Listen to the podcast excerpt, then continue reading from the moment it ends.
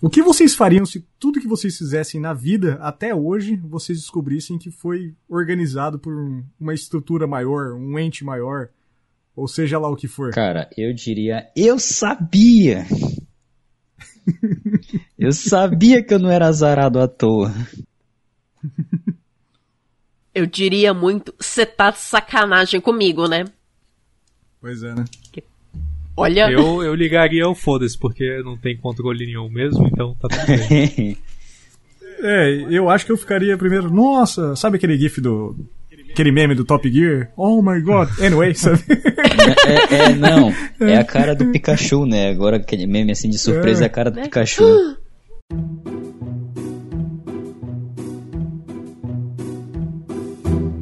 Eu sou o Thiago Trabuco e o dicionário Michaelis de 2019 define insólito como 1. Um, que não é habitual, anormal, extraordinário, raro.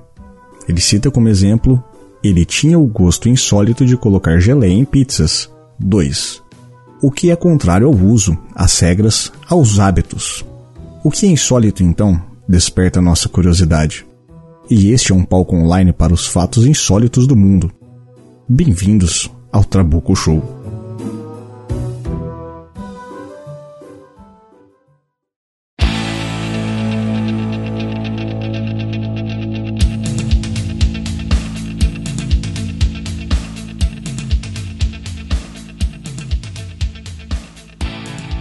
Olá, amigos. Eu sou o Thiago Trabuco e hoje trataremos do insólito. E para relembrar o assunto, resgatei lá das peneiras do Pará nosso querido amigo Petros. Olá, pessoas. Boa noite, bom dia ou boa tarde. Para mim é boa noite que eu tô gravando de noite. Tudo bem? Todo mundo bem aí? Tudo bem. Todo mundo em casa é, com essa pandemia? Espero que sim. Mas se estiver ouvindo em outro lugar também, se cuida. de volta no programa Vanora. Olá, boa noite, bom momento, bom dia, boa tarde para todos vocês. Bom dia, boa tarde, boa noite. E também nosso amigo PA, também de volta, né? Olá, senhoras e senhores, estou aqui também, igual o Petrus, curiosamente gravando à noite, não sei porquê. É, estranho se ele estivesse gravando de manhã, né? Ué, ah, você não sabe onde eu tô, rapaz? É, é, eu digo mesmo, não sabe onde eu tô. Você tá no Pará, você nem pode sair daí. É. é verdade. Você é o único cara que a podosfera inteira sabe onde tá, Petro. É, pior que é verdade. Isso é proibido, a lei federal impede o Petro sair do Pará. É, é. Matéria como que é instituto é tombado, né, pelo, pelo, pelo estado. Residência tombada. Sim, foi o motosserrando Pascoal derrubou Sim. o Petro. O... Pode, Pode, ser, ser. Né? verdade. Bom, antes de começar o programa, aqueles velhos recadinhos clássicos, primeiro eu quero convidar todos vocês a escutarem o Insólito News. É um programa que eu tô fazendo, tá saindo toda semana, tá saindo pelo Anchor, anchor.fm anchor barra Insólito Ifen News ou Insólito News tudo junto, não, nunca me recordo. É um noticiário bem legal, eu falo sobre notícias relacionadas a ciências e muitas curiosidades. Cara, eu tô, tô amando, tô amando mesmo fazer. Eu fiquei maravilhado quando eu descobri que a gente precisa de 16 bilhões de caranguejos para rodar o jogo Doom, mas que funciona de verdade. E, então são, são, esses, são esses tipos de notícias que a gente traz ali. Bom, e um outro recado é. Esse vai direto para os fãs menos radicais do Trabuco Show. O Trabuco Show faz sim parte da iniciativa Podcasts Antifascistas. É, mesmo se você mora no Brasil ou mora no Havaí, isso não vai me atingir. Ou no Pará. E, lembrando, é, ou no Pará, lembrando que essa é uma opção minha, uma opinião minha e não reflete dos convidados. Eles podem ter a opinião que eles quiserem e isso não influi em nada no andamento do programa nem no diálogo que nós temos, porque nós somos todos civilizados, ao contrário de outras pessoas que comentam as coisas que eu produzo. E sempre bom lembrar que a gente tem também o sistema de apoio de apadrinhamento através do PicPay. É, picpay.me barra Show. É, acessa lá, um realzinho por mês, você vai me ajudar muito. E digo mais, já que você tem um real para despender por aí, eu gostaria de retomar uma campanha que a gente tinha lá no final do NPcast, que é a campanha dos 5 reais. Então são cinco podcasts. Cara, um real para mim e um real para mais quatro aí, você vai ajudar uma galera. E 5 reais por mês você não faz nada, cara. 5 reais você não compra nem uma massinha de derby hoje em dia. Então vamos lá que tá. A Podocera precisa da sua ajuda, principalmente agora nesse momento que tá todo mundo parado.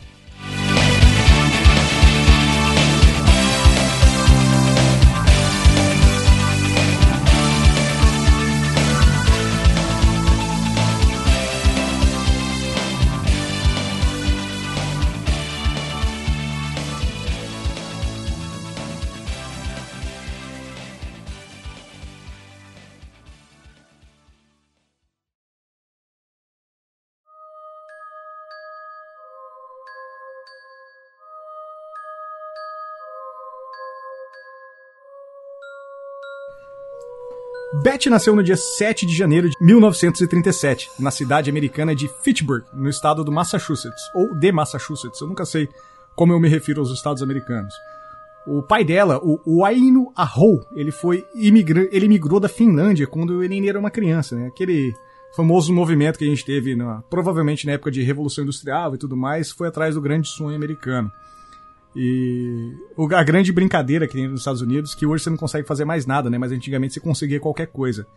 E nesse processo de imigração ele conseguiu comprar e dirigir uma fazenda de leite, ainda dentro do estado do Massachusetts, e lá ele se casou e teve vários filhos e filhas. E a Beth foi a segunda dessas proles dele, já na, já na época de fazendeiro, né? Eu trouxe esse background do pai dela aí justamente para focar que a Beth, a peça central do programa de hoje, ela nasceu e cresceu em uma fazenda, em um lar extremamente cristão, e que com certeza isso aí influenciou diretamente a visão do mundo real, digamos assim, né? Tudo que, tudo que aparecia para ela, ela julgava e trazia com as experiências que ela viveu na religião. Me lembrou muito, quando eu falava, quando eu lia sobre esse caso, do caso do, do ET de Varginha. Que as meninas em nenhum momento falaram assim, é um ET, é um ET. Não, primeiro elas pensaram no demônio. E depois foram pensar em ET e tudo mais. É, estados brasileiros, assim, também, alguns países que são muito religiosos, pensam logo nisso. Com certeza, cara. É, no caso de Varginha, talvez até eu pensaria que era um, era um demônio, sei lá, cara. É, porque querendo ou não, as, as nossas visões, elas acabam moldando o mundo que, que a gente vive. Tudo que a gente consome, que a gente acredita. Sim, essa, essa era a abertura do, do final do UFO Podcast, né? Trazia justamente isso, né? Suas visões de mundo foram alteradas. E quando Beth, então, finalmente iniciou a sua fase adulta, né, saiu da fazenda, ela morou em várias cidades ali em Massachusetts. Ela nunca saiu do estado de Massachusetts nessa época. E ela fixou residência em Westmi Westminster. West, como que é? Westminster. E, e lá ela conheceu um tal de James, James Andreasson, que era um rapaz da vizinhança ali, aquela questão de comunidade local, bairro, cidade pequena. Então todo mundo se conhecia, provavelmente através até dentro da igreja mesmo. E lá se casaram e constituíram família. É, eles compraram e reformaram uma casa pequena em South Ashbourne, Ashburnham, que é um vilarejo bem pequenininho que fica bem próximo ao Westminster ali. Vou colocar até no, no link do post lá no Trabuco Show o, as fotos dessa casa, de todo, todo o desenrolar da família aí, que é bem legal ver todo, toda essa linha temporal deles. E foi nessa residência, então, que a Beth criou uma grande família. Provavelmente seguiu todos os costumes ideais que os pais e a mãe passaram para ela e no dia 25 de janeiro de 1967, a cidade de South Ashburnham, eu nunca vou conseguir falar o nome certo. Ashburnham. O Ashburnham, parabéns, Petros, e muito obrigado. É por isso que eu tenho convidados. Ela deixou de ser um local totalmente ermo, pacato, para se tornar um ponto de referência ufológica mundial, assim. Né? Esse dia, de fato, mudou toda a história da, da comunidade. E até hoje existem muitas brigas lá, porque ainda assim é uma comunidade pequena. Os Estados Unidos tem esse fenômeno de cidades isoladas que não crescem, né? Elas ficam Sim. sempre com 2 mil habitantes. Não, não sei o que acontece lá. E até hoje é, chega muita eu sei gente que acontece, ninguém transa na cidade. Hum. Não, até transa, mas daí eles envelheceram e ninguém transa mais aí porque envelheceram. É, né? Quem fica jovem sai da cidade em busca de alguma coisa, né? E Exato. mantém mais ou menos a mesma. É, então a população se mantém a mesma, né? Tem esse ciclo aí e fica. O que, o que há de se dizer é que daqui 100 anos os Estados Unidos vai ser um grande deserto, assim, de pessoas vacinadas, mas deserto. O... É. e o que é, foi interessante o que aconteceu hum. nesse dia, né? Que foi Diga na lá. noite do dia 25. Lá por volta das seis e meia da noite, Beth estava lá de boa na lagoa, na cozinha da casa dela, e ela estava recebendo saúde. Obrigado. Eita, cara. Respira. Ficou forte o limão aqui, Até o Jitsi falou que seu microfone parece estar barulhento. Até o Jitsi reclama, cara. Caraca. E enquanto ela estava recebendo o seu pai e a sua mãe, estavam lá na sala de casa cuidando dos sete filhos que a Beth tinha. Tranquilo. E eles estavam lá como convidados porque no início de janeiro o marido dela sofreu um grave acidente de carro e isso fez com que ele ficasse internado até meados de março de 1967 para se recuperar do, do acidente. Imagina, cara, sozinha, com sete filhos, precisa de ajuda mesmo. Né, pois cara? é. Mano É. do céu. E nesse momento, no início da noite, ocorreu um pequeno blackout. Já já começa bem, né? E sim, maravilhoso, né? E a Beth correu pra sala da frente pra ver como é que estavam as crianças, né? E ela notou uma luz vermelha passando pela janela da cozinha e chamou a atenção do pai dela que foi verificar o que era. E ele disse que testemunhou um grupo de pequenos alienígenas cinza, aparentemente pulando o muro em direção à casa. Pensa que É, no- pesadelo, gente. No começo ele fala, ele fala, ele falou pra Beth, isso aí, essa questão dos alienígenas cinza foi mais eu quem coloquei. Porque ele fala que ele viu um monte de, de criaturas. Criança, pequenas. né? É, né, criança, ele, ele- criança é o que ficou na lembrança dele. Isso aí a gente vai bater lá na Ah. frente. Mas ele fala, na, na regressão da Beth, ela cita que são criaturas pequenas. E, e aí, eu, aí eu coloquei alienígenas pra. Ah, porque, sei lá. É, isso é- isso é bom verdadeiramente pra- foi isso, sabe? É, Sei isso lá, é bom- estamos falando de abdução, né? É, Exato, isso é bom pra exato. dar uma validada de que o, o começo da história não, não tem nenhum foco, né? Em Alien, não tem nada disso. O cara viu uma coisa estranha. Então, Cara, viu uma coisa estranha. isso. O, É, não pousou nenhuma nave lá na hora, né? Pousou. Não. rapaz. Então, vamos lá. O, eu acho legal que, tipo, a gente colocar esse contexto do- da queda de energia e do pai visualizando, ela correndo, ela vendo uma luz e, e o pai vendo, vendo essa situação, né? E segundo ela descreveu, esse grupo de alienígenas correu em direção à casa dela, correu não, né? Adentrou a casa dela e eles atravessaram a parede como se a parede não existisse. Ela, ela alegou que como se a parede sumisse, assim, sabe? Portal colocou um laranja e um azul de um lado e eles atravessaram a parede e o negócio se fechou de novo. Como se nem existisse parede ali. Caraca. E logo de imediato, de imediato, assim, quando eles entraram na residência, eles colocaram toda a família, né? Os sete filhos, o pai e a mãe da Beth, num estado de animação suspensa. E esse grupo de cinco criaturas, né? Eram compostos por quatro pequenininhos e um maior. E esse maior aí, a Beth acha que identificou como sendo o líder de- deles, porque ele fez um contato telepático com ela. Ela descreve que os pequenos tinham cerca de. O líder do grupo, né? Ele tinha cerca de um metro e meio de altura. E os outros quatro tinham cerca de um metro. E eles tinham grandes cabeças em forma de pera, é, olhos grandes, como os de gato, e orelhas e narizes pequenos. Mais ou menos aquela descrição clássica dos Grey que a gente tem, né? É, por que, que será que sempre as descrições assim são parecidas, tá? Num, num ponto de vista evolutivo, o que que esses traços eles ajudam a criatura a ser bem mais adaptada? Você ter os olhos muito grandes, a cabeça com aquele formato engraçado e tudo muito reduzido, nariz, boca. Então, se eles têm os olhos maiores, geralmente, em questões biológicas, assim, ele vai morar num, num local mais escuro, né? Uhum. Ou vai se adaptar para algum outro tipo de situação assim. Agora, por que, que ele é menor? Talvez ele ser escuro, a pele ser mais, mais acinzentada também, também coincide. É, Agora, isso aí é tudo suposições nossas, né? É, Ela fala também que esses bichos, esses seres, né, eles tinham no, no lugar onde fica a nossa boca algo como se fosse um risco, como se fosse uma pequena cicatriz, assim, né? São cortes, como se fosse um corte que não se movia. E eles conversavam todos, todos através de telepatia. E eu acho Isso. legal que de vários casos que a gente tem.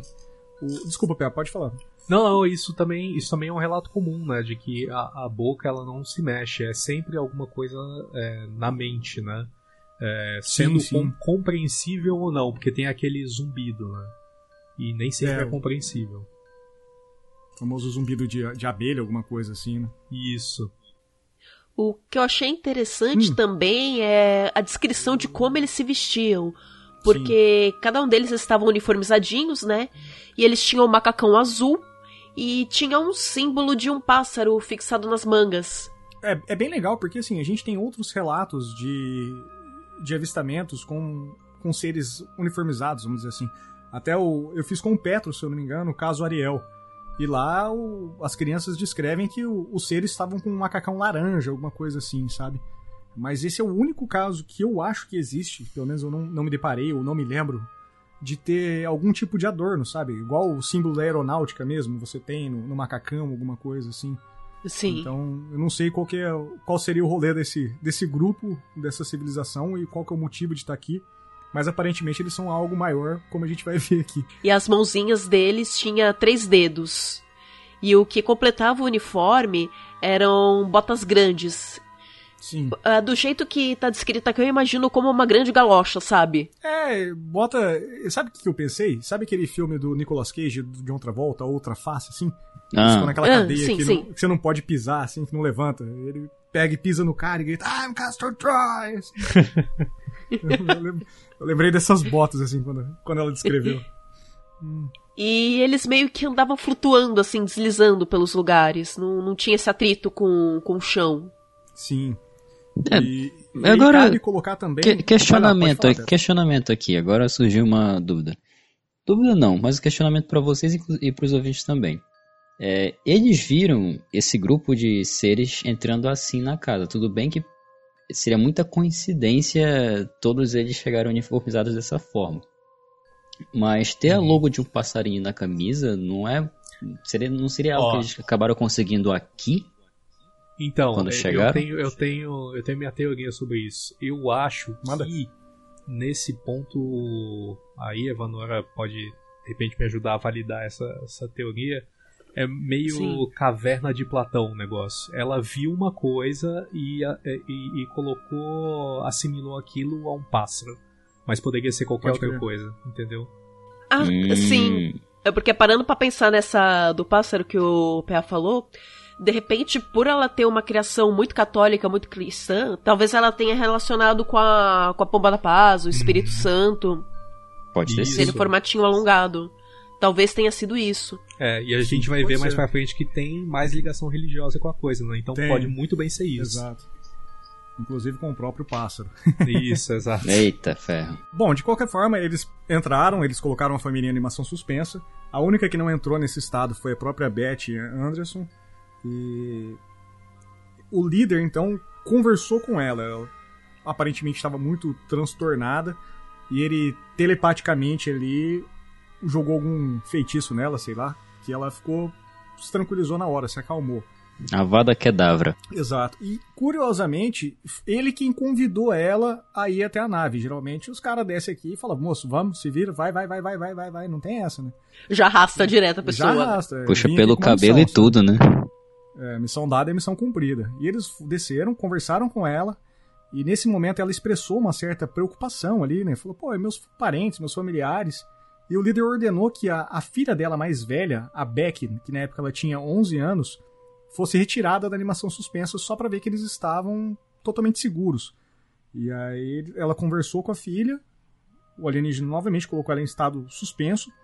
Até coloquei na pauta aqui que eu acredito que eles fizeram isso dessa forma, tendo tido, obviamente, que tudo isso é verdade, né? Estamos partindo desse viés, que, que eles fizeram isso para evitar algum tipo de reação violenta dos próprios moradores ali, porque imagina, o pai, o pai da Beth com certeza ia querer proteger a família inteira, por exemplo. É, e como é, do- e como é interior dos Estados Unidos, ele devia ter uma espingarda em algum lugar Sim. da casa. É, no mínimo. Aquela clássica espingarda de chumbinho pendurada atrás da escada, sabe, embaixo. Assim. E o que eu achei curioso disso é que tá, você, você tirou a menina lá da animação suspensa, mas tá, essa menina ela tem lembrança de ter saído da animação suspensa, de ter falado com a mãe. Uhum. É, porque eu acho que registraram bastante a visão da Beth Porque, nessa assim, história, mas eu queria saber também a visão dos outros familiares. Se, se ela tinha 11 anos em... Quando foi isso que aconteceu? Em 60 e... 67. 67. Se ela 67. tinha 11 anos em 67, hoje ela deve ter já com seus 50, né? É, É, bem próximo de 50. ela, ela é viva ainda, tá? Ela tem. Já, já deu entrevista sobre o caso. Ela participa de conferências ufológicas. E, Ela tem inclusive, 62 a gente- anos. Minha mãe é de 63, Inclusive, tem... Não, A gente vai falar, É, falar um pouco, pouco dela aqui mais pra frente ainda. Hum, O- tem, alguma, tem alguns resquícios aí que, que ficaram, sim. ó, legal.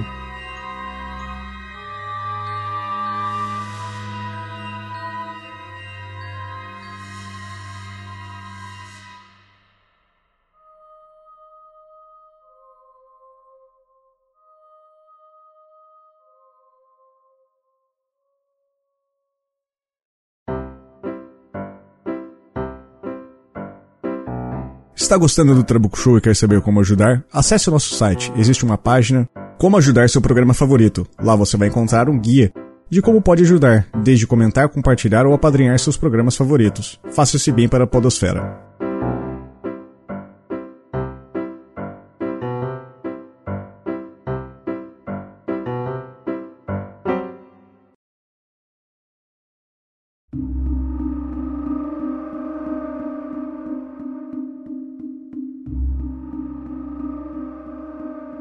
Betty então ela foi levada para fora da casa e ela foi trazida a bordo uma pequena nave que Naive, Naive é ótimo. Naive. pequena nave. é, naive. É, é, que é Alien, né? A gente não sabe se eles falam nave mesmo. Às vezes chama de naive. Pode chamar de Suzy também a nave dele. É, pode. Pode, pode Cláudio. É, essa nave ela estava numa encosta próxima dessa residência da Beth. Eu imagino que seja aquelas casas grandes, espaçadas, assim, com um grande quintal, sabe?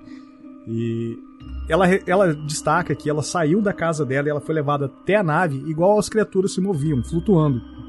E isso é curioso, porque talvez essas botas sejam antigravitacionais, alguma coisa assim. E voltando lá ao caso Ariel que eu citei, as crianças também falam que as criaturas não tocavam no chão, que elas ficavam flutuando. E existem N relatos que, que coincidem esse tipo de informação, que foram posteriores ou contemporâneos, que sempre o que se é tido como alienígena não pisava no chão, ele ficava flutuando e o deslocamento dele é meio. Tem um termo que o, o pessoal usa, que em tradução meio que literal seria algo como folha caindo. Que ele vai meio zigue-zagueando, igual uma folha, ela vai de um lado para o outro. Que uhum. é a própria movimentação do disco, o disco no ar. E a criatura anda dessa mesma forma. Tanto que no, nesse caso a gente não tem esse relato. Mas no caso da escola Ariel, sim. As crianças falam que a criatura estava num lado, depois aparecia do outro. Tipo, estava na direita, apareceu na esquerda, depois apareceu na direita de novo. Em, em vez de fazer uma linha reta. Que coincidiu, né? E a Beth, então, ela entrou nesse, desse objeto oval, né? E ela fala que não teve muito tempo de observar todo, todos os arredores do que estava acontecendo e ela sentiu um grande impulso, né? Provavelmente o um impulso da nave subindo. E algo muito próximo que a gente sente num elevador, né? Sabe? Quando você entra num elevador grande, bem rápido, aquele. Sempre fica, né? Parece que seu, seu estômago desce lá no, no brioco. Não e... parece, não, ele desce. ele desce, né? Chama gravidade, né? E, e essa nave aí, então, a descrição que ela dá é que ela tinha 6 metros de diâmetro e que pareciam dois discos, um invertido sobre o outro. E com uma pequena superestrutura no topo, né? E a pequena... Então, Trabuco, hum. é, quando se fala dois discos, é o disco do Flying Sauce mesmo do Pires ou é um disco tipo um bolachão de vinil? Que eu fiquei tentando imaginar, eu fiquei com essa dúvida. É o do disco mesmo, cara. E um gira pra um lado, outro pro outro. É, eu até coloquei na pauta aqui pra, pra mim relembrar um caso de uns amigos meus. É, a galera sabe aqui que eu andei de moto muito tempo, né? E aí eu tinha uma oficina de estimação, vamos dizer assim. Geralmente quem tem carro, mais alguma coisa assim, moto, que demanda mais algum tipo de atenção, tem o seu mecânico de estimação. E por anos eu fui lá e conversei com os caras, tomei cerveja e tudo, passando anos Sim. conversando assim, e nunca tinha entrado no mérito do, da informação ufológica, né?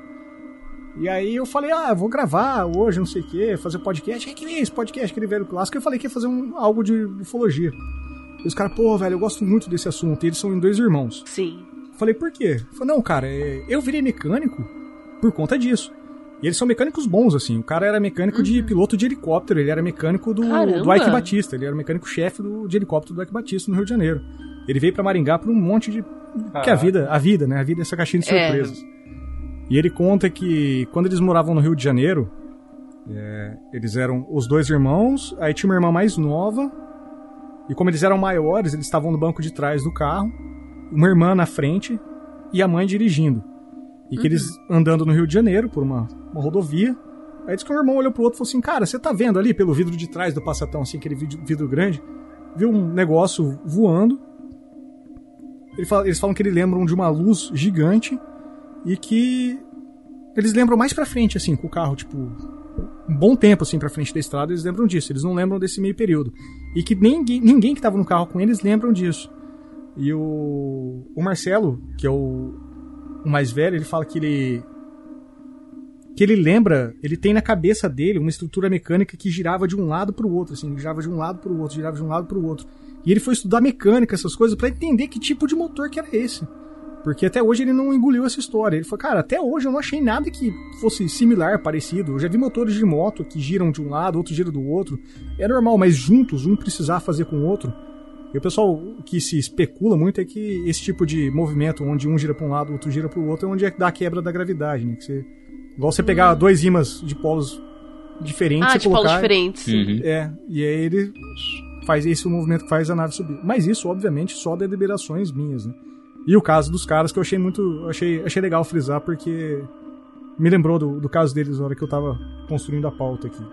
A Beth, então, ela saiu dessa nave, essa pequena nave aí de 6 metros, que quando estava no espaço, se infundiu com uma nave bem maior, né? Algo como uma nave-mãe, algo próximo a isso. E por quatro horas ela foi submetida a diversos tipos de experimentos médicos. É, ela conta que ela foi inserida em uma câmera de água. Quando eu li a câmera de água, eu fiquei só pensando no, no no, no leão, gritando assim, água na Carol, sabe? e, e ela recebeu alguns líquidos para tomar que, segundo os alienígenas instruíram para ela, era para ela se acalmar, para ela se manter calma, para manter o naturalmente, né? O espécime tranquilo, né, para poder Isso, examinar é, e ver ele do avesso, exatamente. né? Exatamente. E, e durante esse exame físico da Beth, o... foi enfiada uma longa agulha flexível. Ela falou que como se fosse um catéter hoje a gente imagina, né? Foi inserido no nariz para remover um implante. E ela viu essa remoção desse artefato, ela disse que era do tamanho de uma bolinha de chumbo, que. que é bolinha de chumbo mesmo, que lá a gente fala bolinha de chumbo, né? Que, que preenche naquela espingarda que o pai dela tinha atrás do, é. do armário que a gente falou. Sim. Aquele chumbinho que... esférico, né? Exato, exatamente. E fala que esse, esse chumbinho parecia ter vários fios saindo dele. Um objeto eletrônico, mas ele remove de uma É o filamento, assim. né? É. E segundo os alienígenas disseram para ela, esse foi um, um rastreador que eles mesmos implantaram, implementaram na Beth ainda em 1950. Então, já não seria o primeiro contato dela. Talvez era realmente, falou, ó, oh, cara, precisamos desse bagulho de volta, sabe? Tem, tem outro cara ali, outra cobaia. E dessa, dessa primeira hum. dessa primeira abdução aí, suposta abdução, ela não tem nenhuma memória, nenhuma, um relato? Só através de regressão. Tá. Entendi. Memória é, só da regressão que ela é, teve. É. Aí que eu começo a ficar em dúvida. A gente vai abordar mais pra frente essa, essa sequência de regressões que ela fez. Uhum. Mas eu, eu acho meio dúbio porque você pode acabar conduzindo a pessoa. Sim. É. E, e, esse é o grande ponto, assim, que, que não tem como ser validado, nada que, nada é. que participa de regressão. Né? Não, Hipnose uma... também cai nisso ou não? Hipnose também cai nisso. Hipnose também.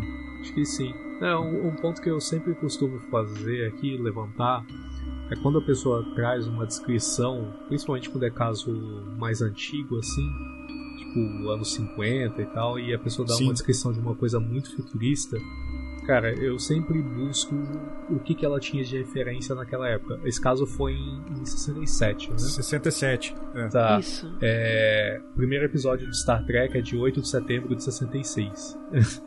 Assim. A gente tinha Dr. Who já também. É. Então, assim. É... Pode ser fabricado? Sempre pode, né? Porque a gente não tem evidência real de, de foto, a gente tem relato, né? A ufologia é feita de, de relato.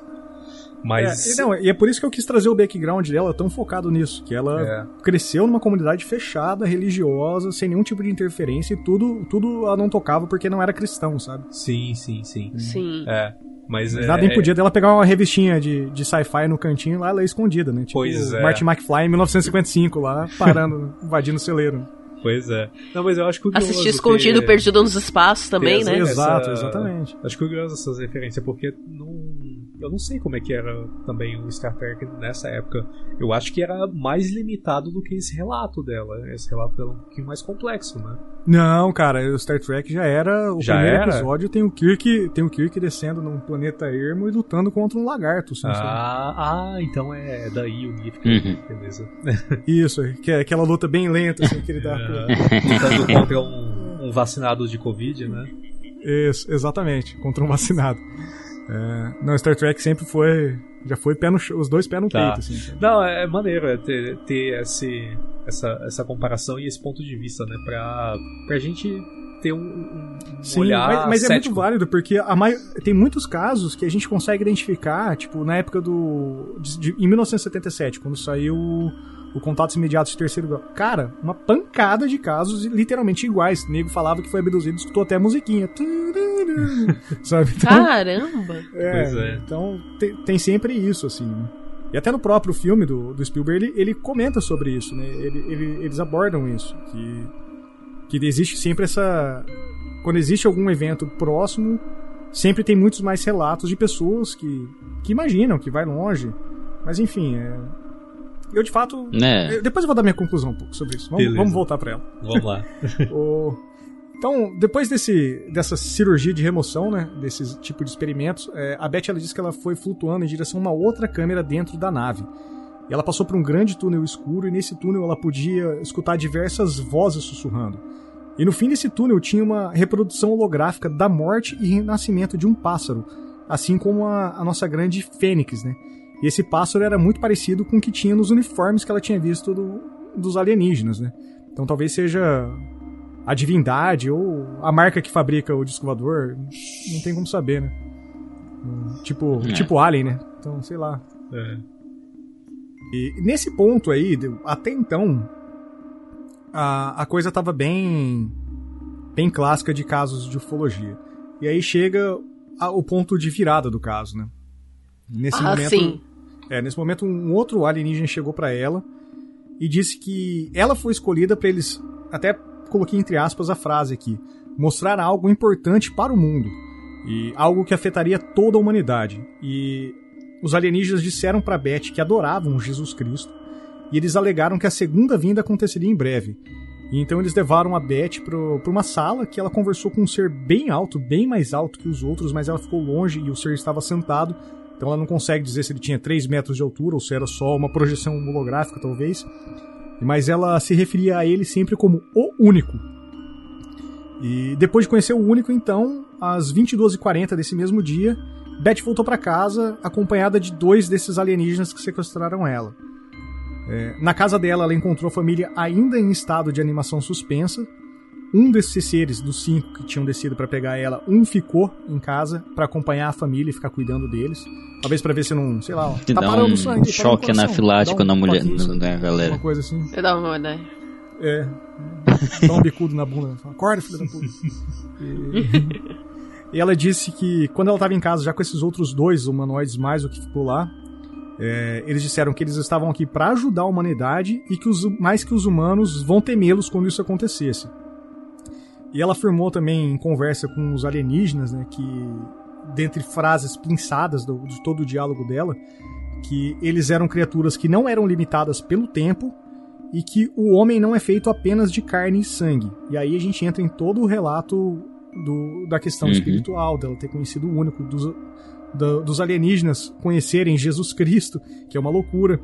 E pra, só para finalizar essa parte, é, ainda na casa dela, os alienígenas não acordaram os familiares, eles levaram os familiares ainda nesse modelo levitando cada um pro seu quarto, que eles sabiam toda a configuração da casa, que é muito maluco. Colocou eles para dormir na cama, bonitinho. E só no outro dia eles acordaram sem saber nada do que tinha acontecido, sabendo que teve um, um lapso temporal, isso eles sabiam, mas não sabiam o que aconteceu. Sim. E por diversas Eles vezes... esqueceram o hum. que aconteceu nas últimas horas, né? É, foi é. apagado. Falou, ó, daqui para cá deu 6 horas da tarde, você não lembra. Você vai lembrar só no outro dia hora que você acordar. Então, não, eles não, não sabiam o que tinha acontecido, né? E ainda quando a Beth estava no disco, que ela conversava com os alienígenas, eles falavam que que ela já tinha tido uma série de outras abduções, mas que sempre eles instruíam ela a não lembrar disso. Então a, a mente dela tinha um bloqueio que não, não acessava esse tipo de informação. E ela só lembraria de tudo quando chegasse o momento certo do despertar, né? É, e agora o que é o despertar? Talvez seja a segunda vinda, alguma coisa assim, a gente não sabe. É, e ela conscientemente ela se lembrava só de uma pequena fração desse, desse encontro. Mais especificamente, ela lembrava da falha de energia que teve, a luz colorida piscando na janela e os alienígenas entrando na casa. E ela era a única pessoa da família que lembrava disso. E, e só de você lembrar, acabando a energia, uma luz vermelha passando na sua janela e entrando um grupo de cinco pessoas atravessando a parede, eu acho que já é o suficiente pra ficar meio cabreiro. Né? Ah, com certeza. É. Ah, com certeza. E eu tenho muitas questões, tá? Ela conversou com, com os humanoides e tal, gente acredita em Jesus Cristo, ele tá vindo, ele, ele sempre tá vindo de novo, a gente Sim. nunca sabe quando. Mas qual outra mensagem importante? É. Então, qual, qual é a mensagem importante? O principal, o mulher. Que o que é. disseste que dizia a carta? Exatamente. Qual que era aquele aquele outro caso que tinha também uma, uma coisa religiosa? Acho que era o do Imbornal, né? Que o cara falava assim, é, quando a nave chegou, ele falou, ah, não sei o que, pelo amor de Deus, não, não faz nada comigo. Aí eles falaram, Embaúra, não, né? É, em Deus somos todos irmãos. Não, não, não é o do Imbaúra, não. O Imbaúra é da é, Dona Maria. Como é que chama? Maria Sintra, né? Esse é o É do, da Sintra, é verdade. É, do, o Imbornal é o do. O do cara lá que tinha. É, Ah, sim, sim. Ele, ele achou a bolsa e tudo, Isso, ficou com ela. E tinha, exato. tava escrito em aramaico, se eu não me engano. na É, e aí teve essa conversa também e teve essa passagem religiosa aí também.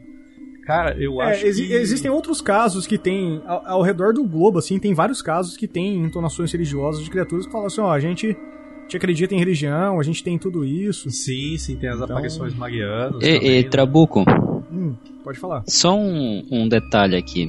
É, eu tô aqui um zero à esquerda de ufologia. Eu não sabia dessa parte da de que a maioria dos casos ufológicos no mundo tem um quê de religião nele. Não, a maioria não, né? Alguns.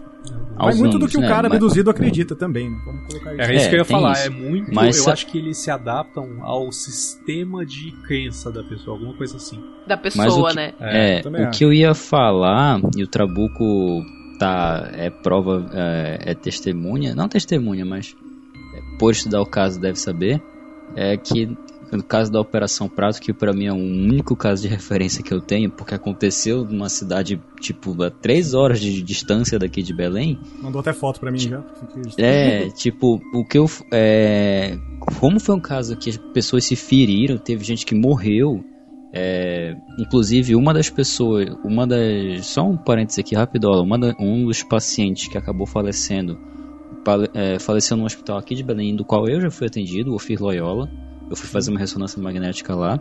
Não tem nada de diferente no hospital, mas tipo, aqui, aqui lá em Colares, que foi a cidade que aconteceu isso, o pessoal é, sabe, ninguém tem medo de, de alien. Tanto que eu mandei, eu, eu mandei uma foto pro Trabuco da minha mãe batendo uma foto com uma estátua de um alien que tem lá. Um- Uma estátua de alien lá, verdão. E tipo, sério, é, é, enquanto muita gente no Sim, mundo Colares tem, tem, tem medo. bastante desse tipo de referência. É, é bem legal, É. eu indico. Você acha aí no YouTube a série. Tem a série do, do Fred, que ele fez pelo True History. É o De Carona com os OVNIs. E ele vai pra Colares, ele conversa com uma galera que tava vivo na época, que participou dos eventos e tudo mais. E tem gente que tem medo até hoje de falar sobre isso. Tem gente que não Tem. fala sobre isso até agora. E ele tira foto com, com, com a estrutura lá, ele passa, ele vai, ele conhece lugares que são. Tem restaurantes que os caras entram na onda, né, velho? Então, faz, tem barbearia temática, restaurante temático. E é bem legal ele conversar com, com as pessoas que. O cara mostrando cicatriz. Ele fala, não, que o negócio pegou aqui em mim, pegou na virilha, eu tava deitado na rede, pegou. Então, cara, Colares é um bagulho. Eu, eu não tenho, eu ainda não tenho maturidade pra montar uma pauta de Colares, porque senão tem que fazer um podcast só pra isso, eu acho. Só pra Colares aí. Fica, fica a dica aí. Quem sabe eu faço, no final de ano, faço 10 episódios seguidos de Colares. Colares que Olha, Existe- eu, tem muito eu, material, eu cara, me comprometo a estudar pra gravar junto contigo. Não, eu, eu, eu pretendo um dia ir pra Colares. É uma, uma viagem pessoal que eu quero fazer, sabe? Cara, eu te Porque levo tá lá. no quintal de casa, sabe? Vem pra Tá Belém. Eu, eu te levo, vem pra Belém, eu te levo lá em Colares, cara. Sem sacanagem. É, vai não. Colares, cara, Colares é muito mais absurdo que Varginha, assim, cara. Porque o que aconteceu ali foi sinistraço, assim, sinistraço. É, e relatos condizentes, né? E bem maneiro. Teve exército também, aquela Teve coisa. exército, exército americano, teve tudo.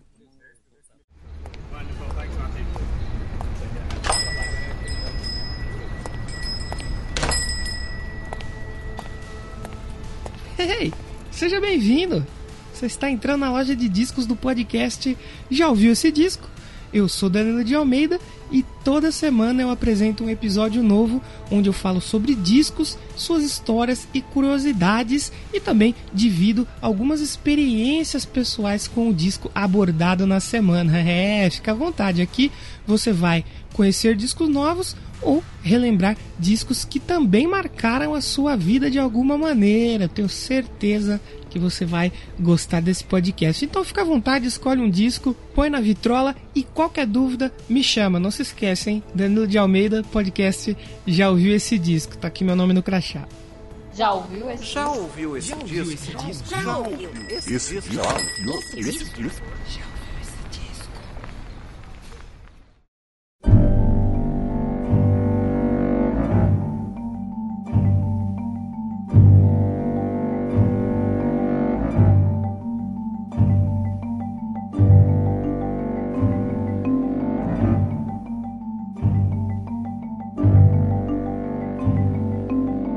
Porque a Beth e a família dela, né? Eles lembravam-se constantemente de pouquíssima coisa do que aconteceu naquele dia. E o assunto dos OVNIs, ele era amplamente desconhecido para ela. A educação tinha sido limitada a 10 anos de escolaridade. Os interesses básicos da Beth incluíam a família, igreja e atividades relacionadas à comunidade. Então, assim, foi uma criação bem restrita, bem católica, bem tradicional, pelo que a gente pode ver. E essa moça, por suas razões, ela instruiu seus familiares a não falarem sobre isso com ninguém, porque imagina, né? Você tem nesse cenário, você passou por alguma experiência, a gente não sabe qual é, mas você passou por um negócio que você fica até com receio de falar, nossa, se eu contar para alguém que eu passei por esse negócio, vão me internar, vão falar que eu tô louca? Não, é capaz até mandar a, a mulher e a família dela para fora da cidade achando que ela tinha algum pacto com o demônio, né? É, a gente não tem como saber como as pessoas vão reagir, então assim, eu acho bem compreensível ela ter pedido silêncio pra, pra família dela. E daí a gente vai, né, pro ano de 75. A Beth ela leu alguns artigos de jornal sobre ocorrências ufológicas foram publicadas pelo astrônomo e então consultor da, da, da Força Aérea dos Estados Unidos, Dr. J. Allen Hynek. Sim, o Hynek. E é bem, legal, é bem legal ele ter publicado esses artigos, porque isso foi na época de Blue Book, esses projetos, foi logo quando eu estava encerrando o Blue Book, né? E, uhum. existia muita curiosidade sobre, sobre o que ele fazia. E, e dizem que ele, que ele publicava esses artigos mais para silenciar e abafar os casos. Então ele pedia pro pessoal, ó, oh, envia aí suas ideias que a gente vai conversar sobre isso. E aí ele, ele contornava as pessoas nessa época. Ele falou, não, cara, tem nada disso, não, não tem nada. E o, o Alan Heineken, a gente vai ver no, no futuro, ele se torna um dos principais ufólogos, assim, uma das principais referências em tudo, né? Ele fundou um centro de estudos, que é o, o Center for UFO Studies, né? o CUFOS, o CUFOS, e ele passou, então, a, a, pegar esses registros que ele tinha da época de Força Aérea e confrontar com outros registros que ele tinha. E começou a investigar todos esses casos aí, então, de, de maneira ufológica, né? E, e o Heineken, é, é sempre bom a gente falar, a gente falou do, do Contatos Imediatos de Terceiro Grau, eu nem lembrava que eu tinha citado ele na pauta. O Alan Heineken, ele inclusive aparece ne, nesse filme, ele faz uma pontinha ali, provavelmente interpretando ele mesmo, porque ele foi consultor do, do Spielberg em 77 para fazer esse filme. Porque ele foi o cara que cunhou os, as definições de graus, né, as escalas de primeiro contato imediato, de primeiro, de segundo, terceiro, primeiro, segundo, terceiro grau, né? Hoje depois uhum. passou para quarto, quinto, há quem diga que foi até o sétimo, né? Que eu realmente não sei o que é o sétimo, experiência, experiência pansexual com várias drogas com alienígenas. Deve ser, não sei, é, é só se for, né? É. O Pensador Louco deve ter alguma informação sobre isso. Deve, deve. Ele, ele foi ele que cunhou o sétimo grau, né? é possível. É, mas o, eu, queria, eu queria colocar só a falar do Heineken, porque realmente ele, ele era. Ele, ele é um cara muito, muito, mas muito importante assim pra ufologia. Muita coisa da ufologia hoje não existiria se não fosse o, o Alan Heineken, assim, sabe? Ele é realmente. Que é basicamente. Um dos né, caras mais Ele foi catalogando, foi isso? Ele foi catalogando. Foi. É, o, o Heineken, ele, ele foi. Existe o, o projeto Blue Book, o, o americano, né? Que, que foi todo pós-Roswell, que foi. Tem todo. Eu posso até fazer um podcast sobre o Blue Book, que eu acho que é bem legal, vale, vale a pena. Ah, é maneiro. E ele era o, e ele era o cientista que, que, trabalhava com isso. Porque ele era um cientista fantástico. Então ele pegava todas essas informações, essas alegações, ia trabalhando em cima com o caráter científico. Até que um dia ele falou assim, cara, não dá mais, sabe? É... não, passou, esse aqui não tem como. Ele pensou, não, não, abafa e dá uma né? desculpa. É, e aí ele meio que emputeceu, entre muitas aspas, tá? Pra abreviar o máximo que eu posso. E ele começou a se dedicar à ufologia em si. E ainda bem, cara. Eu gosto muito dele ter feito isso. Vou, vou fazer um podcast sobre Blue Book. Fica aí os próximos. Os próximos serão sobre isso. E aí eles montaram uma super equipe, né? Porque a carta que a Bera enviou para eles tinha poucos dados. Foi arquivada pelo projeto, né, do Heineken, uhum. e foi resgatada por outra equipe de estudos ufológicos em janeiro de 77. Então daí já passou-se mais mais uns dois anos, né? E essa equipe de investigação consistia em um físico solar, um engenheiro eletrônico, um engenheiro aeroespacial um especialista em telecomunicações e um investigador de OVNIs. E um maluco, né? É. um monte de cara É. gabaritado e um maluco. É, o, vale, vale pontuar aqui que enquanto eu fiz a, essa pesquisa da, da pauta, eu não achei o nome completo desses caras. Eu sempre achei vários textos se referindo ao primeiro nome e nunca de forma certa, assim. Então eu não consigo falar aqui, se, sei lá, o Johnny era um engenheiro eletrônico. Eu nunca consegui cruzar essa informação, mas a equipe sempre era esses cinco e essas cinco profissões. Então eu mantive as profissões, o número de pessoas, mas os nomes de cada um, não, até fiquei muito curioso, pesquisei bastante mesmo pra puxar o perfil desses caras, Pra saber se tinha alguém mais, mais interessante, mais forte aí, dentre, dentre os nomes ufológicos, pra gente poder linkar aqui, mas infelizmente não consegui. Se alguém tiver essa informação, fico grato, a gente publica depois, passa pros ouvintes, seria legal. Acessem lá, entrem lá no grupo do, do Telegram, telegram.me barra e vamos discutir sobre o caso, se vocês sabem. E além disso, essa equipe ela contratou um psiquiatra para iniciar um processo de recuperação de memórias através da hipnose. Então, assim, vocês tentaram aplicar um método científico ali para ver o que vocês conseguiam extrair, né? Sim. E ele tem um histórico, né, esse psiquiatra no Trabuco Show. Tem o Dr. Raymond Fowler, que quando eu falei sobre ele, o Petro estava aqui já no, no programa que a gente já referenciou novamente, que é o da Escola Ariel. Tem até foto dele no Já Instagram. esse do nome não me é estranho. É, foi ele que deixou o Petros com medo, tá? Se vocês não sabem disso, o Petros ficou uma semana sem dormir depois da gravação. Não É, queria falar não, Petros. Mais ou menos. mais ou menos isso aí. É, o próximo, a outra gravação depois ia ser sobre capiroto. Acho que falei, Petros, vamos gravar? Ele, não, eu nem fudendo, cara. Então seis meses sem gravar o Trabuco Show. Não vou, eu vou é dormir. É. Quer dizer, tentar, O- né? Sim, o, o Raymond Fowler, ele é psiquiatra famosíssimo, assim, ele se especializou em, em hipnose e regressões, e ele fez um- uma intervenção grande junto com a Beth, né? E eu, eu juntei tudo e citei aqui como o primeiro conjunto de regressões hipnóticas, para para a gente colocar uma ordem no que a gente vai falar mais pra frente. Então esse primeiro conjunto, ele ocorreu no período de 12 meses, entre janeiro de 77 e janeiro de 78. E dentre várias regressões, eles conduziram uma extensa verificação de referências de caráter, dois testes de detector de mentiras, provavelmente através de polígrafos, e uma entrevista psiquiátrica, né? E a Beth chegou até a passar por mais sessões com o Dr. Fowler a partir da década de 90, mas esses primeiros relatos dessa investigação já trouxeram muitas evidências. E quando a gente fala em testes de referências de caráter, é muito legal, porque não quer, a gente não quer saber se ela é só uma simples mentirosa, se ela é alguma coisa. É simplesmente para frisar o que aconteceu. A gente tem muito caso ufológico que quando acontece a regressão, quando se traz, é, até a gente entrou na- nessa discussão se, se a regressão ela pode induzir a memória, se pode atrapalhar. E eu acredito que sim, porque tem aquela questão da memória construída, existe tudo isso, né? E- mas o intuito da regressão é que o paciente traga, não que você dê ideia para ele trazer. Né? Mas existe, por exemplo, o caso do Travis Walton. Eu já fiz um podcast com ele lá no final do podcast. E o Travis Walton, em todas as regressões dele, existem, casos, existem informações que não batem. É, tem até alguns detalhes ali, até coloquei aqui que ele. Hoje, oficialmente, o Travis Walton ele se livrou até da cadeia por causa do, dessa questão do, da abdução dele, porque ele tinha um contrato federal com. Federal não, porque era um contrato difícil, né? era um, contrato com, com os Estados Unidos mesmo, né? com, com a federação, para desmatar uma região e ele não cumpriu dentro do prazo. E um dos, um dos fatos alegados foi justamente essa abdução dele. Então, tem muita coisa. E o próprio Travis Walton já era um cara que tinha sido preso por estelionato. Tem, tem muita coisa que, que, é pesado no caso dele.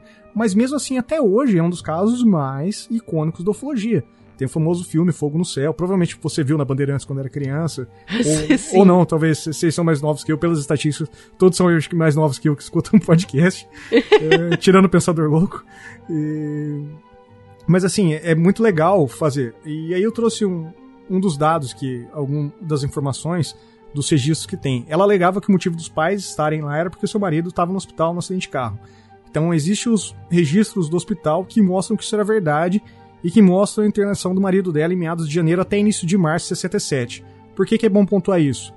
Porque pouco tempo depois o casamento dela ruiu, então era muito fácil ela dizer que aconteceu alguma coisa, que o marido saiu de casa. Então seria Sim. algo até, sei lá, um- seria uma mancha né, para ela, principalmente nesse. Podia ser, é, podia ser um cristã ponto negativo tudo. pra vida dela. Exato. É porque acho que na época, não sei como era lá nos Estados Unidos, mas aqui no Brasil, nessa época, não tinha um divórcio, divórcio, tinha um disquite. Não, aqui, é, não, aqui o divórcio foi, acho que foi nos anos 90, acho que foi instituído só. Então, é, não, poderia é ser é também, recente. né? Esse tipo, é, se não houvesse o registro, né, poderia ser facilmente uma coisa fabricada, né? Sim. O, ela lembrou que tinha neve no chão e que o ar parecia mais quente que o que deveria, quando ela saiu da casa e foi até aquela nave pequena que decolou. E os caras puxaram registros meteorológicos da época da região que mostra que teve névoa subindo da neve derretida. Então já é mais um ponto que corrobora. É... Teve de fato uma queda de energia na região, mas foi um blackout central ali. E a gente falou que o, se o pai da Beth não lembrava de nada, se ninguém. Da... O pai dela lembrava. Ele lembrava que ele tinha visto uma criança com uma fantasia de Halloween. É isso que ele. Achei que ele ótimo essa descrição dele. É.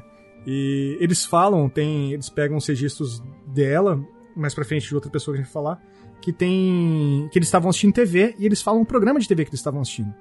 E coincide com todo o, a programação da TV local. É, pode parecer coisas bestas, bobo, né? assim, sabe? Pode parecer bobo. Mas, mas, no, mas quando a gente fala em regressão e tudo, cara. é valida a informação, cara. São pequenas coisas que validam e muito a informação. Porque é. são referências cruzadas. Que é, e é um alerta, é um alerta muito maior do, quando não bate, né? Você já fica muito. Sim, mais... é. É, alguma coisa. É, o caso do Travis Walton. O Travis uhum. Walton ele fez seis testes de polígrafo e reprovou em todos. Então. Pois é. Sei lá, cara. É... Eu, particularmente, sou meio cético com o Travis Walton, mas eu gosto muito da história. Então. O... Mas eu não posso falar isso que eu apanho no, do, da aula ufológica. Eu sei disso. e o que é curioso, que assim, no final da, da primeira investigação, a equipe emitiu um relatório de 528 páginas, é muita coisa, Sim. em três volumes, e levou à conclusão de que as testemunhas eram pessoas confiáveis e sãs, e que acreditavam sinceramente que a experiência realmente ocorreu. Então, assim, não Sim. entendi, mas aconteceu um negócio. Não sei o é, que foi. Esse, esse viés de, de confirmação a gente sempre tem quando, quando envolve algum tipo de regressão com algum psiquiatra. Porque o papel dele não é só reviver. É ter certeza que a pessoa acredita naquilo que ela não tá inventando, sabe? Não, não construiu uma memória e ela falou, ah, cara, puta, será que isso realmente aconteceu? Será que eu não, não tô imaginando coisa? coisa da minha cabeça, não, coisa assim, né? Tinha certeza, falou, não, aconteceu mesmo, cara. O, esse relato de 528 páginas tem um PDF gigante que dá, acho que dá 200 páginas no PDF, vai estar tá no link do post aí, que no, eu achei ele no site da Mufon. Aliás, o site da Mufon é maravilhoso, por mais que o, um do ex-presidente seja um pedófilo, mas é, o, o, a instituição é excelente ainda. Sim. A instituição é o CNPJ é uma coisa, o CPF é outra. Então, é. Né, tem lá.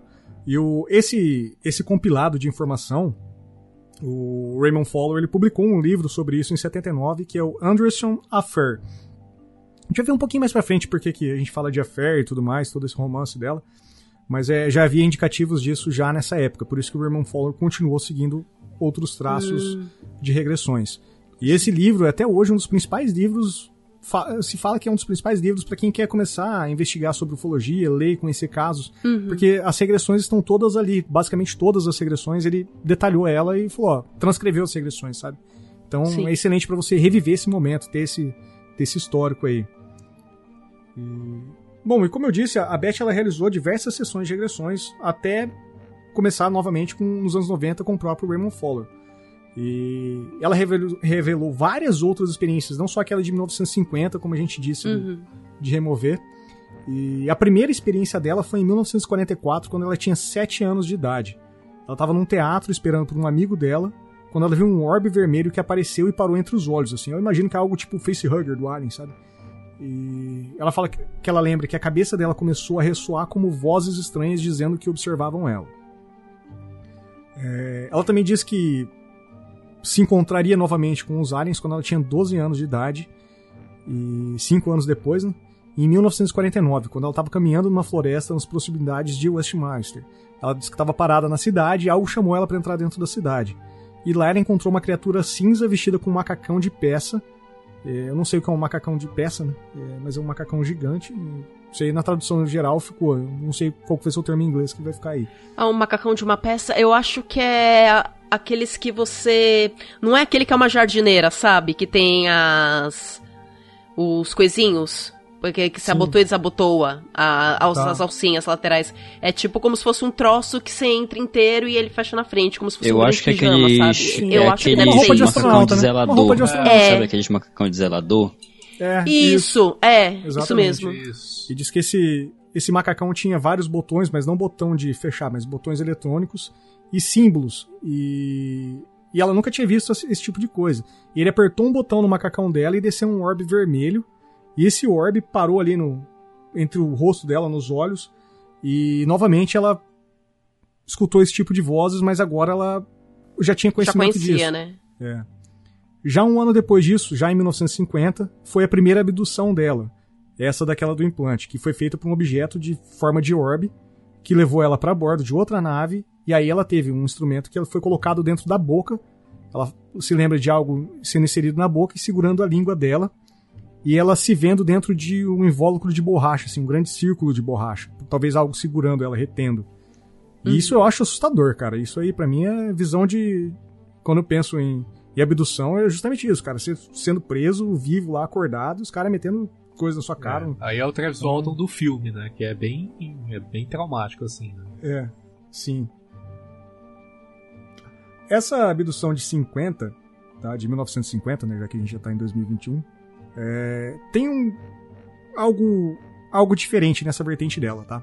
É, enquanto ela tava dentro desse no espaço, dentro dessa nave, ela fala que ela percebeu que essa nave entrou em, uma, em um corpo d'água, um rio, um mar, alguma coisa que ela não sabe e que foi afundando na água e ela viu uma base subterrânea.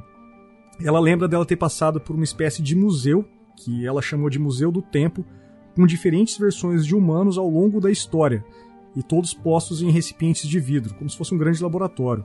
Tem algumas gravuras. fascinante. É, tem algumas gravuras feitas pela, por essa equipe de regressão. E, e nisso tem figuras, mais figuras históricas, assim, tem tipo Aristóteles, assim, cara, é gente, pra gente importante, assim. É, o que me faz pensar, será que esses caras eram alienígenas? Será que é isso que, que eles queriam dizer? Ou será que ela também viajou Será que eram os deuses astronautas? Será que eram os deuses, astronautas, né? É, vou, vou soltar meu cabelo pra ficar tipo de sucal. Aliens. Aliens, né? Que- Aliens. E- Dentro desse, desse dessa na- base subterrânea, né? Ela não, ela diz que ela não sabe explicar como, mas ela teve uma experiência fora do corpo e que ela entrou numa espécie de mundo de luz e ela descreve esse tipo de estado, esse sentimento que ela teve entrando nesse mundo de luz, como um sentimento de unidade de todas as coisas. É, E aí vale pontuar um podcast que a Vanora estava com a gente, que foi o podcast de experiências de quase morte. Você tava, né, Vanora? Eu não. Não, eu tava, Ah, não, não, perdão, tenho quem- certeza. quem era tava- eu ou a Litsif que tava? Não, era K quem estava. Era ah, era K, verdade. Era K, que era a nossa referência médica. Nós trouxemos um médico para falar sobre esse assunto. E... Então, essas experiências de quase morte que, que a gente trouxe, é, em muitos textos que eu pesquisei na época, tinha o caso do, da Beth. Eu acabei não colocando no podcast porque eu não queria misturar o assunto, ufologia, com, com essas experiências de quase morte, porque a gente estava Uhum. falando de pessoas que sofreram acidentes, pessoas que tiveram outros tipos de experiência, mas nada próximo a isso, né? Então, mas é, é muito legal. Se você pesquisar na internet EQM, né, que é experiência de quase morte, ou Near Death Experience, né, você vai achar muito, muito texto falando sobre, sobre o caso dela. E o que eu acho interessante é que tem muitos casos ufológicos que eles pegam um viés, de repente, meio esotérico na, Sim. no processo. E isso dela citar de ter essa experiência fora do corpo e é, ser uno com todas as coisas é, é muito parecido com experiências de iluminação e contato com um grande criador que você encontra em diversas religiões. Que é essa dissolução do eu. Eu é, achei é, isso bem interessante. Nós não somos o único a imagem e semelhança? Então, é bem, é bem, é bem doida essa história, assim, sabe?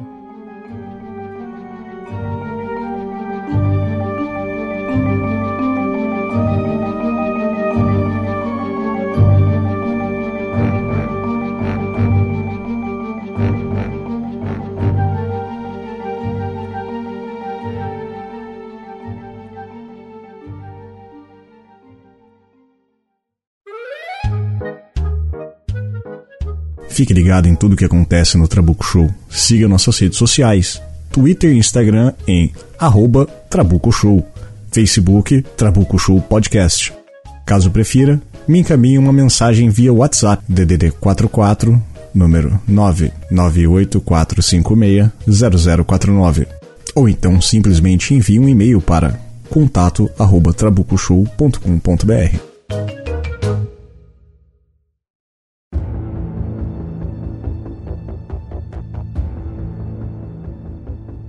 Pode ficar um pouco confuso a linha temporal, mas precisava fazer esses adendos aqui, tá? É, após anos do ocorrido aí, a Beth finalmente saiu de Massachusetts, principalmente depois do fracasso do matrimônio dela. E esse fracasso aconteceu por vários motivos, nenhum deles relacionado à ufologia, entre grandes aspas, como a gente vai falar mais pra frente, né? E ela mudou pra Flórida, também estado americano. E foi um fracasso anunciado, né? Foi, foi. É, o caso da Beth era completamente conhecido, já era famosa, já era, ela já era famosa em termos, né? Que abduzida é famoso, é tipo o ex-Big Brother. Né? E... é.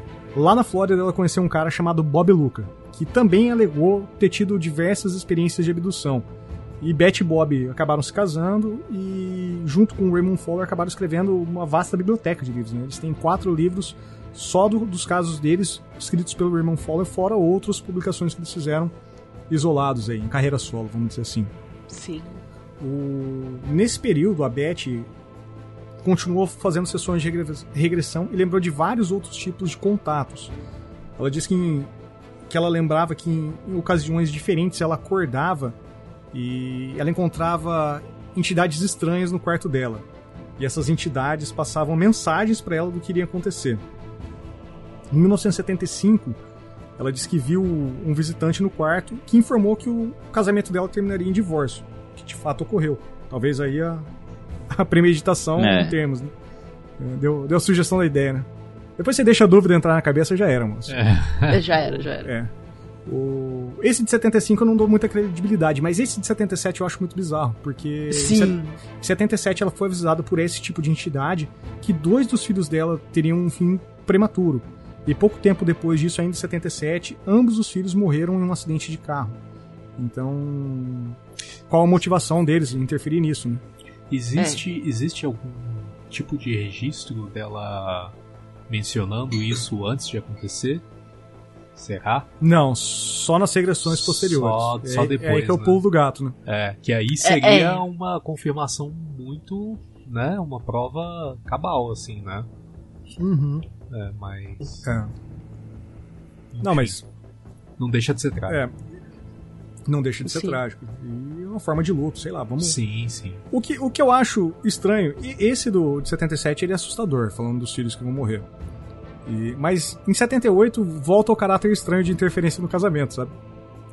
O, dentre essas viagens extracorporais que ela tinha, né, que ela saía do corpo acompanhada dessas entidades que ela que estavam no quarto dela, ela teve um, um, encontro compartilhado com o Bob, com o atual marido dela, o Bob Luca, em 78. Lá ela ainda é casada e tudo. Sim. E eles teriam se encontrado em uma grande instalação redonda e alienígena, e eles testemunharam uma operação bizarra ocorrendo em três de seus familiares: é, dois filhos de Beth e um filho de Bob. Uhum. E, o que provavelmente registra que eles também passavam por um processo de abdução. E é legal a gente falar porque quando a gente fala em casos de abdução, geralmente não é uma pessoa abduzida, é, são pessoas muito próximas, são todas as pessoas próximas têm, têm registros assim. E para eles controlarem, a gente parar para pensar em, em 67, quando os alienígenas chegaram e seguraram toda a família, depois colocaram cada um no seu quarto, provavelmente eles já, já sabiam o caminho mesmo, é. assim, sabe? Então, é estranho. E como eles começaram a, a lembrar de várias coisas, eles começaram a, a, observar no corpo, identificar sinais de onde tinham sido colocados implantes removidos, tal qual tinha o implante dentro da Beth, que foi tirado do nariz dela, ela lembrou de várias cirurgias e coisas assim. E eles acharam vários tipos de marcas no corpo, tanto a Beth quanto o Bob. E eles começaram a identificar um formato de concha. Esse formato de concha, na época foi falado pelo Raymond Fowler, que ele achava que eram marcas deixadas como se fosse biópsia. Então fica, sabe concha, tipo símbolo da Shell mesmo? Que é onde pega para pinçar, para fazer a análise uhum. do material. É, como todo mundo basicamente envolvido nesse caso foi abduzido. É, a gente tem um ponto-chave de virada aí do nosso querido Raymond Fowler. Que ele, vendo esses, essas marcas que tá, tinham no corpo do, tanto do, da Beth quanto do Bob, ele achou essas marcas no corpo dele. E aí, assim como a gente pode falar do Heineken, do Blue Book, também a gente pode fazer um Trabuco Show só sobre essa virada do Raymond Fowler também. Sim. Que, que é muito macabra, cara. E, e é muito assustador que essas histórias se conflitem. Né? Como que esse grupo de pessoas todos tenham sido abduzidos. O que, que, vocês acham de, desse contexto? Assim? Vocês acham que existe a possibilidade de, de ter tido esse tipo de interferência na família, de ter tido tudo isso? Porque a Beth o tempo todo ela falava, ela foi falar depois de assumir esse caso como alienígenas, já quando ela estava com o Bob. Antes ela sempre falava que eram anjos, que eram seres de luz que ela via, pessoas que realmente vinham para passar mensagens para ela. Ela encarava isso como um caráter mais religioso. E foi o Bob que transformou isso na cabeça dela como ufológico mesmo. Falou, ó, oh, mano, para com essa porra de anjo aí, que é que tá colocando chip na gente, mano. O hum... que, que vocês confabulariam sobre isso? Cara. Assim. É, não. É, é bizarro porque a, a, parte religiosa da coisa pode ter sido também uma influência da própria criação dela, como a gente bateu aqui nessa tecla né, durante esse episódio. Mas anos depois teve essa influência do Bob e tal, que falou, mano, não é assim isso não, esquece essa merda que não é isso aí. O que, o que acontece é que é surpreendente, porque envolveu mais de uma pessoa, né? Não sei se é surpreendente como, tu, como eu falo, Sim. em todos os episódios aqui do Trabuco Show, são zero à esquerda para ufologia. Não sei, não conheço. Todos somos. Não conheço somos. os casos. Eu faço uma pauta gigante, é. mas tudo pra ela. Né? Então, eu realmente não tenho essa dimensão de que pode sim ter pessoas próximas ali da família. Agora, o que é o que me parece ser curioso, mais curioso é da, se os, os alienígenas que chegaram essa, até essas pessoas, a família toda, vieram para fazer amostras, por que não levaram a família toda? Porque ela especificamente. É essa que. Eu acho que não levaram todos de uma vez, né? É. A nave era pequenininha, né? Pode ter sido também, sabe? É, não sei se se na depois na não sei também se, fizer, se já se fazia uma autópsia tão boa quanto hoje naquela época mas dos dois filhos dela que morreram de repente sei lá acharam um desses chips neles também sabe é, me, é, me é estranho é. O, o, é, esse ocorrido sabe de não terem todos sido levados ao mesmo tempo ou de sequer todos terem sido levados sabe ou tipo mano é, vocês estão tudo quietinho aí tá tudo bem, não vai acontecer nada com vocês. E só essa moça aqui que vai receber a mensagem, seja qual for. Que a gente também não sabe essa mensagem, porque ela teve uma conversa com esse único aí que ela encontrou lá na nave. E é isso aí, sabe? Não Sim. sabemos o que, é que a gente conversar. É, mas vale a gente pontuar também que se, se tudo isso for verdade, e que ela só ia se lembrar de tudo, conforme o único disse pra ela quando chegasse o momento, é ela que tá hackeando o sistema, né? Ela que tá é. atrás de regressão. Talvez não tenha chegado a hora ainda. Sim. Então. Porque é. ela não foi uma pessoa abduzida só, ela foi muito abduzida. Desde criança, foi. cara. Os caras. Eu, eu, me pergunto, o que será que ela tinha de especial? Ou será que não tinha nada? Poderia ser qualquer um mesmo e era propício porque ela estava no meio do mato. Talvez certo? a especialidade dela tenha sido justamente o fato dela ter sido abduzida várias vezes e as outras os outros contatos que ela teve, talvez os aliens tenham visto, sei lá, visto alguma marca registrada ou sei lá, algum traço de que ela já tinha sido visitada por seres assim e falaram, bom, eu acho que é, eu penso sempre que é sempre o mesmo grupo assim, sabe? É. Uhum. E eu, eu sempre tendo a pensar que como se fosse um grande experimento científico, sabe? Você pega Sim. 10 cobaias na Terra, 10 crianças pequenininhas de 7 anos, igual o caso dela, primeira abdução lá em 50. A gente volta para verificar daqui 3 anos, e aí como que evoluiu essa questão na cabeça dela? Ah, ficou legal, tá apagado ainda, dá pra gente continuar trabalhando? Dá, então vamos seguindo. Ah, outra uhum. criança lembrou de alguma coisa, ficou meio surtada, então, pô, para, deixa isso aí quietinho, sabe? É. Eu acho que é sempre. sempre é como uma observação mesmo, né? É, se pensar do ponto de vista cientificista, né? Que você tá é. observando como se comporta. Você tá estudando um bicho, né? Sim, exatamente. Que, que você não conhece muito bem com o funcionamento. Exato. E é engraçado que as abduções dela foram todas amigáveis, né? Ela Não, não foi arrastada, não teve. Foi tipo, ah, vem comigo. É, isso é o que ela lembra na regressão, né? Mas É, sequestraram é a família dela, levaram ela pra nave, enfiaram um bagulho no nariz. Então... É. Não é bem, é algo É, muito mas- É, agradável, né? não, não deve ser tão agradável, né? Não, mas a- aparentemente, quando a gente compara com, com alguns outros casos, né? Parece muito mais. Vou, trazer de novo aqui, né? Tipo Operação Prato que vinha o bagulho no, na luz e tacava e feria as pessoas. Literalmente feria as pessoas. Isso. Não, cara, tem caso aqui no Brasil que o OVNI desceu na, na fazenda, o cara meteu a escopeta lá pra cima, arrancou a espingarda, deu tiro, o OVNI revidou com laser, o cara saiu tudo fudido, queimado. Isso, é. Né? Que, que dia foi esse, e né? aí parece que doido, né? o- não, não teve resistência ou realmente a, a mulher foi não convence, é, não vou dizer que ela foi influenciada aí, mas ela foi convencida, tipo, mano, bora lá que tá de boas e ela foi de bom grado. Sim. Sim. O que eu acho legal, que, que dá pra pontuar assim, é aquela fa- que a gente falou lá no começo. Que os alienígenas falaram pra ela que, que eles são criaturas de um tempo não linear. Ou seja, a gente, eu nasci em 86, vou morrer, sei lá, daqui 100 anos, não sei. Dependendo do Paulo Guedes, daqui 10 anos. É. Então, eles falam que eles não têm essa linha temporal, então eles podem transitar entre vários pontos. Talvez por isso eles tenham a informação que em 75 ela ia ter um É. divórcio, em 77 os filhos iam morrer. Talvez por isso eles tenham conhecimento de Jesus Cristo, porque querendo ou não, a gente está falando uma religião de dois Então mil anos. é- né? Então, você tem que transitar por todo esse é- tempo. né? Como é? É justo pensar nisso, né? Sim, é Sim. justo. E, e todo essa, esse caráter espiritual que ela coloca de, de seres dos seres humanos não serem feitos apenas de carne, carne e osso, né? carne e sangue, como ela diz, Sim. eu já encaro dessa forma, mais, desse viés mais dela mesmo. O PA falou muito bem durante o programa que eu acho que, que é bem isso, eles se adaptam para o contexto da, da pessoa. Então, acho que é muito mais fácil para fazer isso. E aí você fala, ah, cara, mas como que os caras vão se adaptar? Porra, você tá falando de um bicho que veio lá da puta que pariu, veio aqui, levou a pessoa pra lá, por que, que ela não pode fazer isso? né? É. É, é, é daquelas coisas do tipo, como você explica um conceito muito complicado pra uma criança? Você vai utilizar pontos que são comuns pro, pro mundo dela, pra Sim. realidade dela. Então, assim, não é que você tá contando uma mentira, você tá dando uma versão de forma que ela possa compreender. Sim. Então, talvez essas similaridades e diferenças que tem nesses relatos é uma forma da pessoa tentar encaixar é, o que aconteceu com ela. Porque, assim, independente da gente conseguir verificar ou não, por A mais B o que aconteceu, pra ela foi uma experiência real.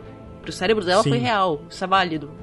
É, com certeza. O Bob Luca, ele tem um filho que acabou brigando com, com o pai, se afastou da família, e ele lançou um livro recente, ele tem um blog que ele atualiza constantemente, Uhum. e que ele diz que o, o pai era um alcoólatra inveterado, um fudido da vida, que ele pegou a Beth justamente pra para poder Se reerguer na fazer vida, dinheiro né? em cima dela. Então ele é, ele fez a cabeça dela pra ela acreditar que que viu ele, essas coisas e pra seguirem juntos, mas que ele não tem de, de abduzido ele não tem nada, é só lorota. O que eu já acho meio plausível, mas eu acho que com, com um cara que, teoricamente, o Raymond Fowler da vida, foi cientista de Harvard, o caralho é quatro. Então, eu acho que ele detectaria isso, ou a não ser que ele queira ganhar dinheiro também, né? Sim. Que nunca pode tirar esse- essa hipótese também. É, E- Mas eu, É. eu acho que ele fala, pô, cara, a Beth tá falando legal, mas você, bicho, não sei, sabe? tá meio estranho, não, não tá tá legal no estranho, rolê, né? né? Você tá estranho, cara. É, então eu, eu fico meio assim. eu Até nem coloquei na pauta o, texto. Eu ia colocar um texto do filho dele. Que ele traz várias informações chaves, assim, de, de cruzamento de, de informações. Que ele Uhum. fala: ó, isso aqui é mentira, isso aqui é mentira, isso aqui nunca aconteceu, isso aqui aconteceu, mas não foi assim. Mas é. Eu acabo. Eu acabei meio que tirando da descrença. Primeiro porque É, ele aí, o pai. aí tem viés É, aí, não fala né? mais com aí o pai, tem nada, então ele quer tendência. que o pai se foda. É. É, Sim. tudo tem viés, mas ah, quando tem briga, o viés costuma ser um pouco maior. Talvez seja Exato. verdade mesmo, mas a gente não sabe até que ponto pode estar distorcido pela, por sentimento. Sim. E o, o Bob Luke ele tem várias histórias interessantes assim, é, mas que deturpariam completamente o podcast se a gente fosse falar sobre ele. É, o caso, o caso chave, o caso principal que a gente sempre fala quando fala isso é da Beth Andreasson Luca. E eu falo pra vocês, eu acho que esse caso alguma coisa de cabreira tem ali, sabe? Não acredito muito nesse viés de- dos alienígenas aparecerem no quarto dela e tudo. Mas essa, esse encontro na família, essa primeira abdução dela de 67 que a gente fala, e todos os outros eventos, eu acho que alguma coisa pff, estranha estava acontecendo ali. Eu, eu tenho uma dúvida. Lá. É, em relação a todas as, as marcas que tinham no- no- nos corpos lá de todo mundo e tal, tem algum registro de alguém ter tirado alguma coisa de metal do corpo, alguma coisa assim? Só pra. Não, tem- Não tem. Tem fotografias das marcas. Inclusive, Tá. eu tenho uma pauta esboçada já meio antiga sobre implantes ufológicos. E, e existe, pra generalizar já, é, tem poucas pessoas que alegam, falam assim, ó, tem um chip aqui, sabe? Não, a maioria tira, tipo... Tem muito registro americano. Uhum. O cara tira, tipo, um caroço. Ó, apareceu um caroço aqui, eu tirei, não, esse caroço apareceu depois que eu fui abduzido. Manda pra biópsia, ah, cadê o bagulho? Ah, não sei, cara. O, sargento tal veio buscou aqui, ah, mas foi para onde? Lá na base aérea. Foi, vai na base aérea? Não, cara. Isso aqui já foi lá pro CDC. né? Vai no CDC. Não, cara, é propriedade do governo. Não pode falar. Então ninguém sabe o que é. Tá, Então tem muito registro assim, mas de, de implante mesmo, implante metálico, não tem. entendi. Sei lá, eu acho que eles fariam algo meio biotecnológico. É, isso que é uma, isso que é uma merda, né, Sim. cara? É, Os cara bate, tem- o sargento vem, passa pro coronel, o coronel passa pra sei lá das quantas e fica nesse limbo, né? Aí ninguém sabe o que é, ninguém pode falar. Cara, a, a desinformação é a melhor ferramenta, cara. É a melhor ferramenta É. pra você criar o É caos. deixar todo mundo muito confuso, né? É. Sim. Quanto mais difícil tiver pra achar a origem, entender o que tá acontecendo de fato, melhor. né? A gente vive num governo disso. É.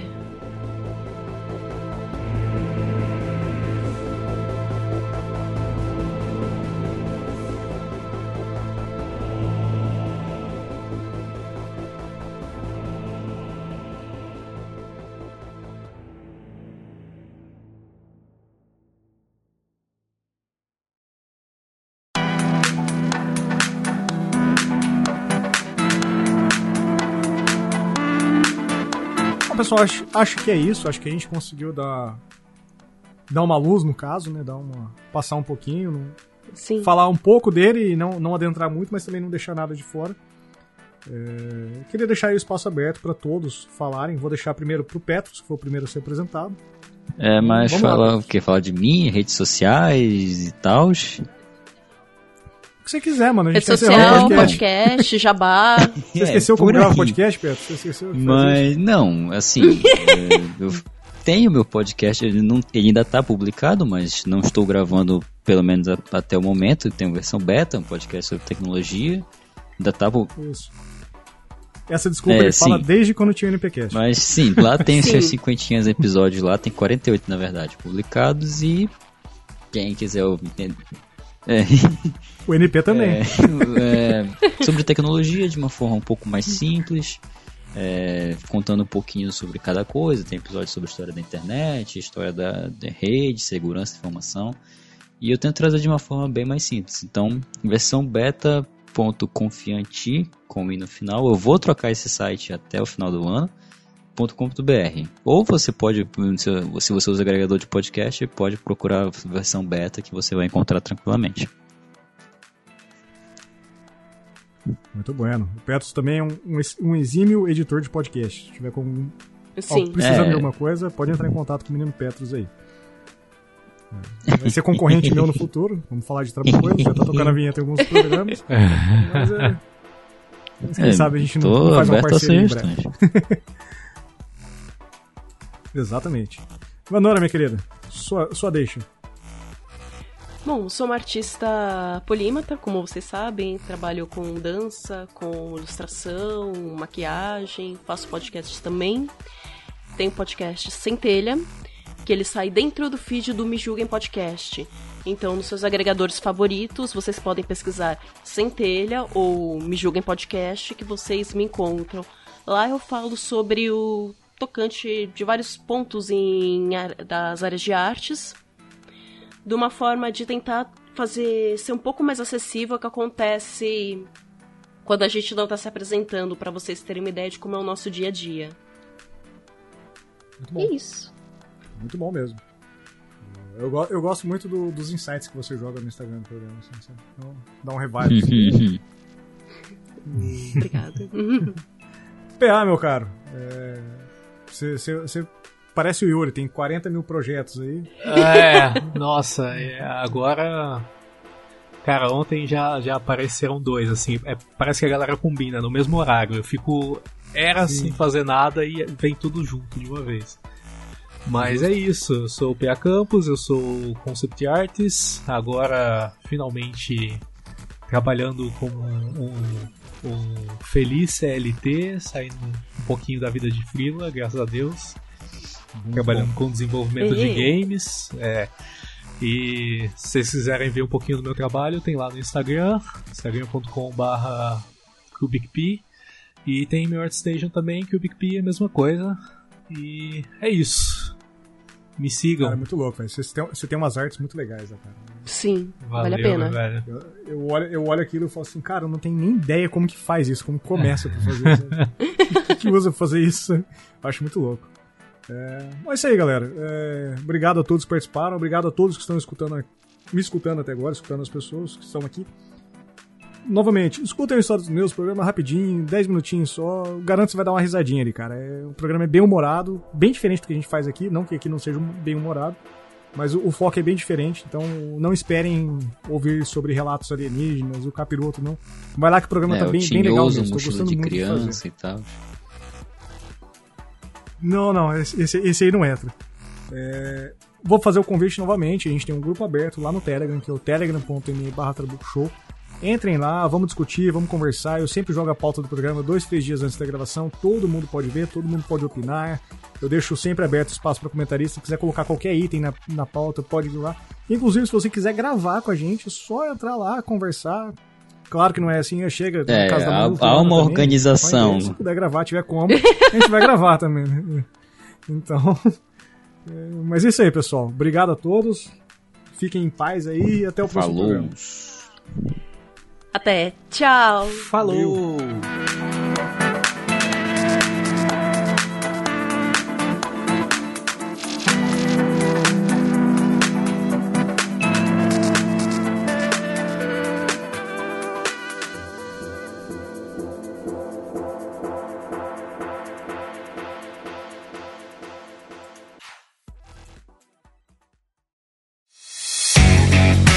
podcast foi produzido por Trabo Coisas. Acessem www.trabucoshow.com.br barra Trabucoisas e saiba quem somos, o que fazemos e como podemos ajudar o seu podcast.